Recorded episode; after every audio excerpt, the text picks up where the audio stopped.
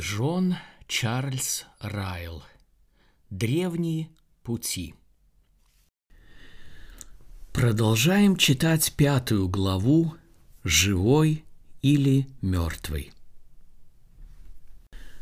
Возможно, для кого-то мои слова покажутся глупыми, но многие живущие могут подтвердить правдивость сказанного, потому что убедились в этом на своем опыте – и действительно почувствовали себя новыми людьми. Такой оживший человек теперь любит то, что ранее ненавидел, и ненавидит то, что раньше любил. У него появляются новые привычки, новые друзья, новые цели и новые интересы в жизни, новые чувства, новые мнения – новые печали и радости, новые удовольствия, новые надежды и новые страхи. Джордж Суиннок в 1660 году писал так. «Как поразительно отличается человек возрожденный от того, кем он был раньше.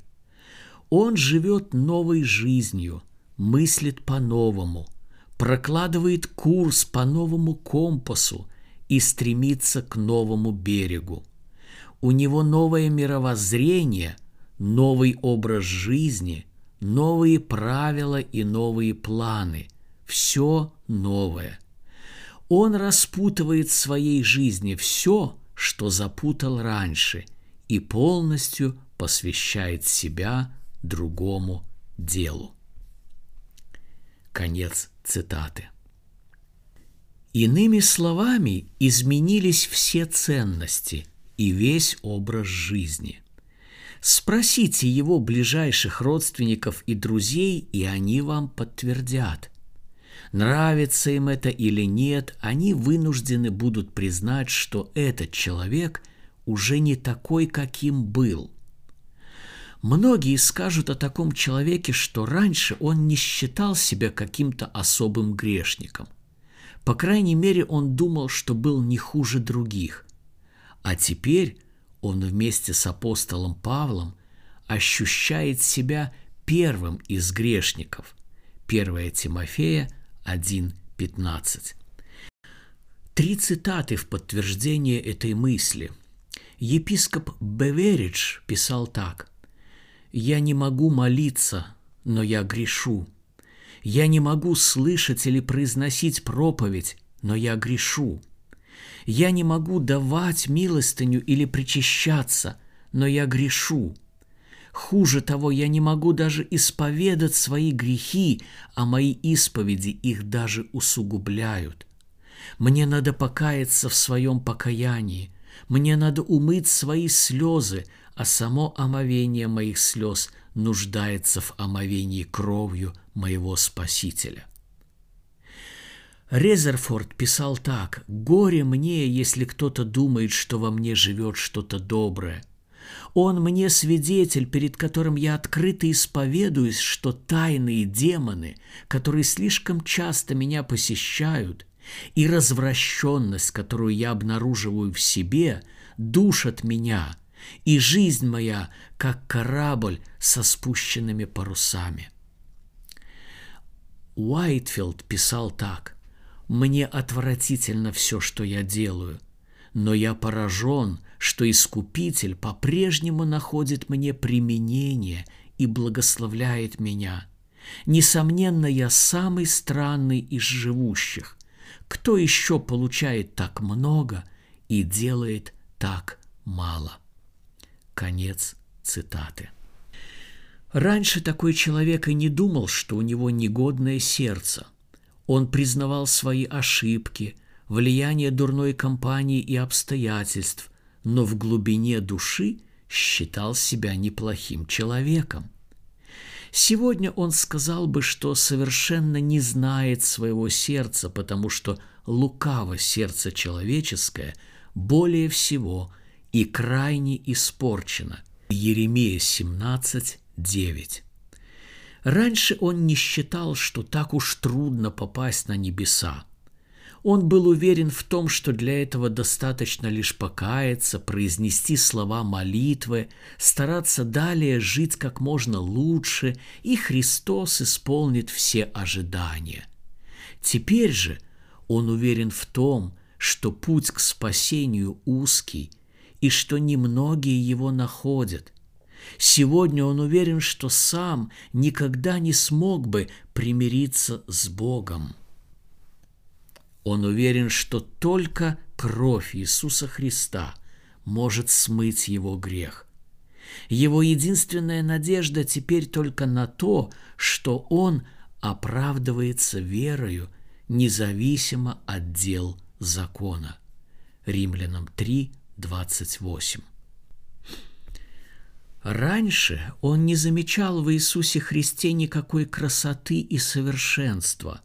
Он не мог понять, почему некоторые служители так много и долго говорят о нем. Теперь же он считает Иисуса бесценной жемчужиной, самым важным и самым главным своим искупителем, ходатаем, первосвященником, царем, врачом, пастырем и другом. Христос для него все. Раньше он относился к греху легкомысленно. Он не мог понять, почему грех заслуживает такого пристального внимания. Он и не подозревал, что слова, мысли, поступки человека имеют такое большое значение и требуют особой бдительности. Теперь же грех для него мерзок и отвратителен. Он ненавидит его, потому что тот приносит печаль и угнетает. Такой человек всеми силами стремится к святости. Он всецело разделяет желание Уайтфилда «Я хочу туда, где ни я, ни другие уже никогда не будем грешить». Раньше он не находил ничего привлекательного в источниках благодати. Он пренебрегал Библией. Если он и молился, то делал это механически и формально. Воскресенье было для него нудным и скучным днем. Проповеди утомляли и вызывали сон. Сейчас все изменилось. Теперь все это для него стало духовной пищей, утешением и наслаждением для души. Раньше он недолюбливал слишком ревностных христиан – он сторонился их, потому что они внушали ему уныние и портили настроение. Теперь же они для него соль и свет земли, которыми он никак не может налюбоваться. Только находясь в их компании, он чувствует себя по-настоящему счастливым. Он считает, что если бы все люди на земле были святы, на земле наступил бы рай. Раньше его заботили только земные дела, мирские удовольствия, занятия и благо. Теперь этот мир для него утратил свою ценность. Он никогда не удовлетворит истинные потребности человека. Это временное место обитания, в котором идет подготовка к новой жизни. Его сокровища на небесах – там его вечная обитель. Я спрашиваю вас, что это, как не новая жизнь? Такие перемены, которые я описал, не могут быть фантазией или выдумкой. Такие перемены действительно происходят, и их на личном опыте испытало немало людей. Это не плод моего воображения, это реальность, которая сейчас не для всех покажется простой, но когда такое изменение произойдет в человеке, вы сразу поймете, о чем я говорю.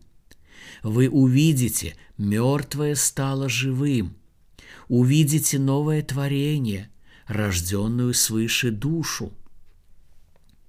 Я очень хотел бы, чтобы таких изменений было как можно больше – я молю Бога о том, чтобы было как можно меньше людей, которые, как ни прискорбно это звучит, не знают, что они мертвы. Но как бы там ни было, одно я знаю точно. Все мы нуждаемся в таких изменениях. Я не утверждаю, что абсолютно все должны иметь одинаковые переживания.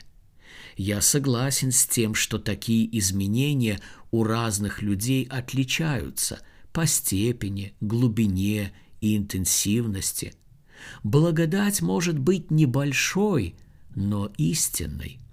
Жизнь может быть слабой, но настоящей. Я лишь с уверенностью утверждаю, что все мы должны пережить нечто подобное, если хотим спастись. Пока такого изменения не произошло, в нас нет никакой жизни. Мы можем быть живыми прихожанами, но мертвыми христианами. Епископ Холл писал так. «Если мы остаемся людьми ветхими, не испытавшими никаких перемен, такими же, какими мы явились в этот мир со всеми нашими пороками, без благодати освящения, то, несомненно, мы дети другого Отца и не можем называться сынами Божьими. Архиепископ Ашер писал так, «Какие бы изменения в нас ни произошли, поверьте мне, мы не увидим небеса, если не возродимся. Нет никакой надежды на небеса, пока мы не родимся свыше. Конец цитаты. Поймите и примите это близко к сердцу. Задумайтесь над этим серьезно. Рано или поздно всякий появившийся на свет человек, который желает получить спасение, должен быть оживотворен. Следующие слова, написанные на могильной плите старины Берриджа, по сей день верны. «Читатель, ты родился свыше. Запомни, без возрождения нет спасения». Посмотрите, какая огромная разница между номинальным христианином и христианином истинным. Речь не идет о том, что один немного лучше другого. Речь идет о различии между состоянием смерти и жизни – Любая самая невзрачная травинка в горах гораздо более ценная и благородная, чем самый красивый искусственный цветок, ибо она таит в себе нечто такое, на что не способна никакая наука, настоящую жизнь. Даже самые прекрасные греческие или римские скульптуры – шедевры античности – не могут сравниться с самым бедным и слабым деревенским ребенком, потому что при всей своей внешней красоте и совершенстве они мертвы. Точно так же самое слабое чадо Божие для него ценнее и важнее, чем самый талантливый человек мира сего. Первый живет для Бога и будет жить вечно – а второй мертв во грехах, несмотря на свой ум. Вы, перешедшие от смерти к жизни, у вас есть за что благодарить Бога. Вспомните, кем вы были ранее по своей природе, мертвыми, и кем вы теперь стали по благодати Божьей, живыми. Посмотрите на мертвые кости, лежащие в гробу – такими были и вы. Кто же изменил вас? Подите ниц перед престолом Бога, благословите Его за Его благодать, которая была дана вам даром и изменила вас. Скажите Ему, кто я, Господи, что Ты оживил именно меня? За что? Почему Ты такой милостивый ко мне?» В-третьих, Позвольте мне рассказать о том, что есть только один способ оживотворить человека, чтобы духовно мертвый стал духовно живым. Если бы я не рассказал об этом, то все написанное выше было бы явной жестокостью. Это было бы все равно, что завести людей в безнадежную пустыню и оставить их там умирать без хлеба и воды. Или то же самое, что привести вас к Черному морю и приказать перейти его по воде. Или заставить делать кирпичи, как фараон, но не дать соломы. Или связать вам руки и ноги и надеяться на вашу победу в войне – или заставить в таком состоянии бежать, чтобы получить награду. Я так не буду делать. Я не оставлю вас, пока не укажу на калитку, которой вам надо бежать. С помощью Божьей я дам вам все необходимое, что предусмотрено для вашей мертвой души. Послушайте меня немного, и я вам скажу истину из Писания. Ясно одно – мы не можем произвести это потрясающее изменение сами. Нам это не по силам. У нас нет ни сил, ни власти это сделать. Мы можем менять свои грехи, но мы не можем изменить свое сердце. Мы можем стать на новый путь, но не можем облачиться в новую природу – мы можем проводить существенные реформы и вносить значительные изменения. Мы можем отказаться от многих вредных привычек и начать исполнять множество полезных обязанностей. Но мы не можем создать в себе новое основание. Мы не можем сотворить что-либо из ничего. Может ли эфиоплянин переменить кожу свою – и барс пятна свои. Тем более мы не можем сами вдохнуть жизнь в свои души. И Еремия 13, 23. Архиепископ Ашер говорил так.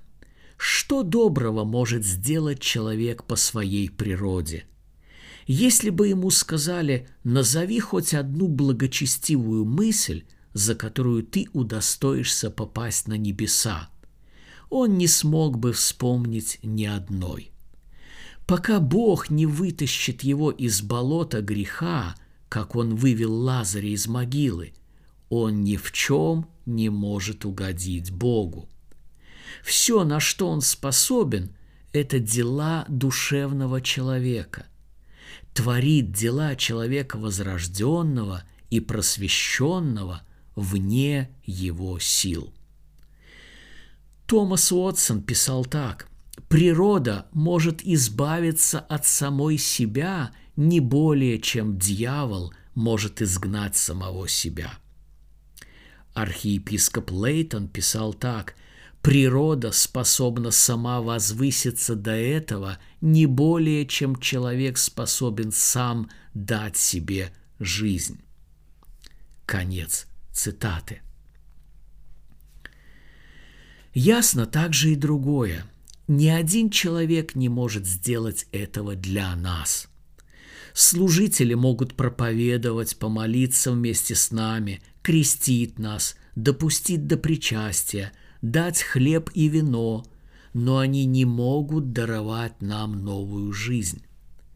Они могут привести в порядок то, что находится в беспорядке – и призвать к благопристойному поведению тех, кто явно грешит. Но они не могут проникнуть в глубину души. Они не могут коснуться сердца. Павел мог сеять, Аполос – поливать, но только Бог дает жизнь и рост. 1 Коринфянам 3:6. Так кто же может оживить мертвую душу? Только Бог. Только тот, кто дал дыхание жизни плоти Адама, всегда может сделать из мертвого грешника христианина. Только тот, кто создал все из ничего в день сотворения, может сделать человека новым творением. Только тот, кто сказал «да будет свет», может зажечь духовный свет в душе человека – только тот, кто создал человека из праха земли и дал жизнь его телу, всегда может дать жизнь и его душе. Это его особое служение – давать жизнь своим духом, и только он имеет на это силу. Бытие 1, 2, 3. Джордж Суиннок однажды написал так. «Создать что-то из ничего не по силам даже самому сильному творению. Ни люди, ни ангелы при всех их возможностях не способны создать даже самую невзрачную травинку. На это способен только Бог, это его царская прерогатива. Исайя 40, 26. Блаженный Августин был прав. Изменить маленький мирок человека – это больше, чем создать огромный мир. Конец цитаты. Славное Евангелие имеет все необходимое для нашей духовной и вечной жизни. Господь Иисус Христос – наш единственный Спаситель. Живой глава не потерпит мертвых членов своего тела. Его народ не только оправдан и прощен, но и оживотворен с ним. Его святые стали причастниками его воскресения. Святой Дух присоединяет к нему грешника и благодаря этому союзу переводит его от смерти в жизнь. В нем воскресший грешник живет после того, как уверовал. Источником всей его жизни является единение Христа с его душой, которую возрождает и поддерживает Святой Дух. Христос есть источник всякой духовной жизни. Святой же Дух – тот посредник, который передает нам эту жизнь. Джон Флавел писал так – мы начинаем жить тогда, когда становимся едины с источником жизни, Христом, посредством Его Святого Духа, данного нам. С этого момента мы можем начать отсчет нашей жизни. Конец цитаты. Придите к Иисусу Христу, если вы хотите иметь жизнь. Он не прогонит никого – он милует даже непокорных. В тот самый момент, когда мертвого человека коснулись кости Елисея, он ожил и стал на ноги. Четвертое царство 13.21. В тот самый момент, когда вы руками веры прикоснетесь к Господу Иисусу Христу, вы тут же оживете для Бога, и вам будут прощены все ваши грехи. Придите же к Нему поскорее, и ваша душа оживет. Я еще ни разу не разочаровался ни в одном искреннем христианине, каким бы грешником тот ни был до своего обращения к Богу. Я знаю, как сильно меняется человек, перейдя от смерти к жизни. Я знаю, какая пропасть лежит между неверующими людьми и небесами – я знаю, каким ожесточением, предрассудками и грехом исполнено сердце по природе. Но я также знаю, что Бог Отец сотворил этот прекрасный мир и порядок из ничего. Я помню, как глаз Иисуса Христа вызвал к жизни Лазаря, который был мертв четыре дня, и велел ему выйти из могилы – я помню, какие великие победы одержал Дух Божий в каждом народе под небесами. Я все это знаю, поэтому у меня нет причин для разочарования. Это правда. Даже те из нас, кто абсолютно мертв в своих грехах, могут быть воскрешены Богом и станут новым творением, чтобы жить обновленной жизнью перед Богом. Почему же так не должно быть? Святой Дух милостивый и любящий. Он не отворачивается ни от одного человека, какой бы грешной ни была его жизнь. Он не обделил своим вниманием ни одного человека, какой бы греховной и распутной ни была его жизнь. Что хорошего было в Коринфянах, чтобы прийти и оживить их? Апостол Павел говорит, что они были блудники, идолослужители, прелюбодеи, малакии, мужеложники, воры, лихаимцы, пьяницы, злоречивые, хищники. И такими были некоторые из вас, говорит Павел. Но даже таких грешников Святой Дух возродил к новой жизни. Но омылись, но освятились, но оправдались именем Господа нашего Иисуса Христа и Духом Бога нашего. 1 Коринфянам 6, 9, 11. Что достойного было у колосян, чтобы Бог вошел в их сердца? Павел пишет нам про их блуд, нечистоту, страсть, злую похоть и любостяжание, которое есть идолослужение. Но и их Святой Дух оживил. Он сделал так, что они, совлекшись ветхого человека с делами его, облеклись в нового – который обновляется в познании по образу создавшего его. Колоссянам 3, 5, 10. В Марии Магдалине не было ничего такого, чтобы Святой Дух оживотворил ее. Когда она была одержима семью бесами, говорили, что она вела моральный образ жизни, но и ей Святой Дух дал новую жизнь, отделил от грехов, привел к Христу. Она пришла последней к Голговскому кресту и первой к могиле Христа. Никогда, никогда Святой Дух не откажется от человека из-за того, что он слишком грешный. Он никогда этого не делал в прошлом и никогда не сделает этого в будущем – он очищал разум самого оскверненного человека и делал его храмом, в котором обитал для своей славы. Он и сегодня может взять самого худшего из нас и сделать его сосудом благодати. Кто сказал, что так не должно быть? Святой Дух имеет всю полноту власти – он может превратить каменное сердце в сердце живое, плотяное. Он может разрушить самые сильные греховные привычки и влечения, как огонь сжигает дотла сухую траву. Он может самые трудные вещи сделать возможными и может устранить самые большие препятствия. Он может сломать все засовы и отворить все ворота – освободив человека от предрассудков. Он может наполнить все долины и неровные пути сделать гладкими.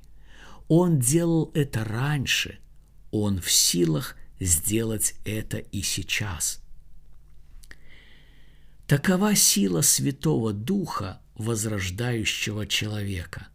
Он словно заново является в этот мир, чтобы жить жизнью новой, абсолютно не похожий на жизнь прошлую. Он может взять еврея, злейшего врага христианства, самого ярого гонителя истинных верующих, самого фанатичного приверженца фарисейства, самого пристрастного противника Евангелия и превратить его в самого пылкого проповедника того вероучения, которое он раньше преследовал – он это сделал с апостолом Павлом. Он может взять католического монаха, воспитанного в духе средневековых предрассудков, приученного с детства подчиняться папе римскому, ослепленного лжеучениями, и сделать из него самого искреннего сторонника оправдания по вере, которого только знал этот мир – он это сделал с Мартином Лютером. Он может взять английского нищего, без образования, связей и денег, того, кто однажды во всеуслышание богохульствовал и ругался, и сделать из него автора религиозной книги, самой популярной и влиятельной со времен апостолов. Он это сделал с Джоном Буньяном, автором «Путешествия пилигрима». Он может взять моряка, погрязшего в мирских искушениях и грехах, безрассудного капитана рабовладельческого корабля и сделать из него выдающегося служителя Евангелия, автора писем, которые являются кладезем практической веры и гимнов, известных во всех англоязычных странах. Он это сделал с Джоном Ньютоном.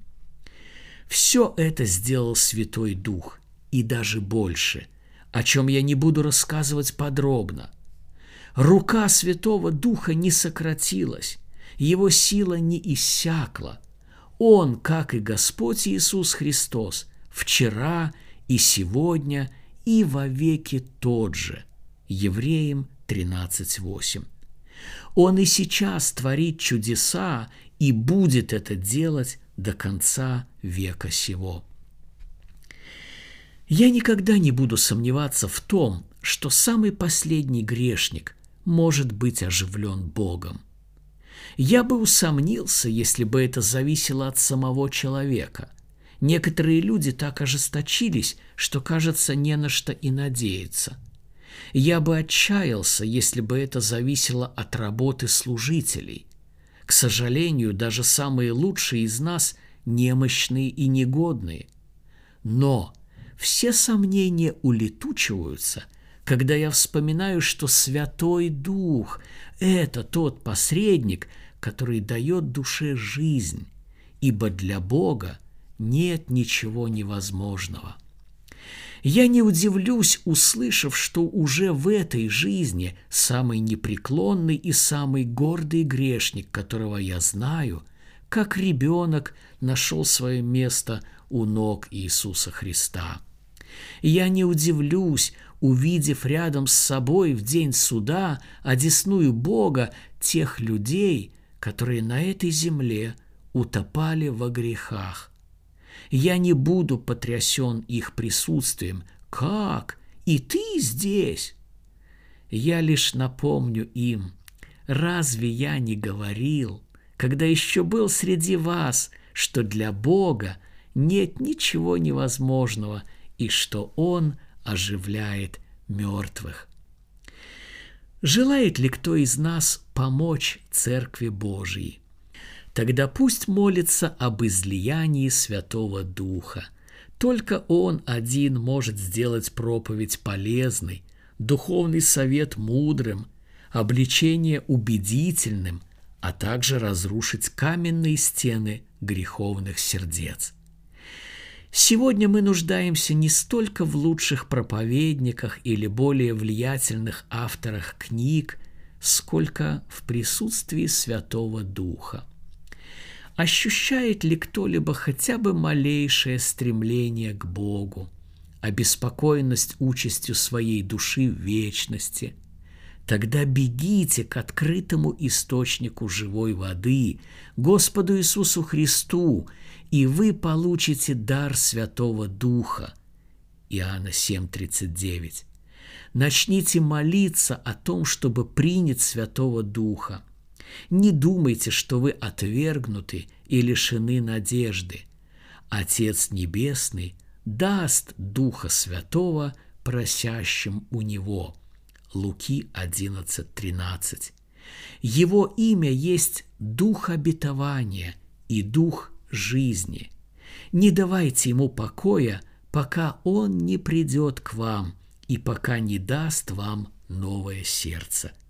Просите его, благослови меня, Боже, даже меня, оживи меня.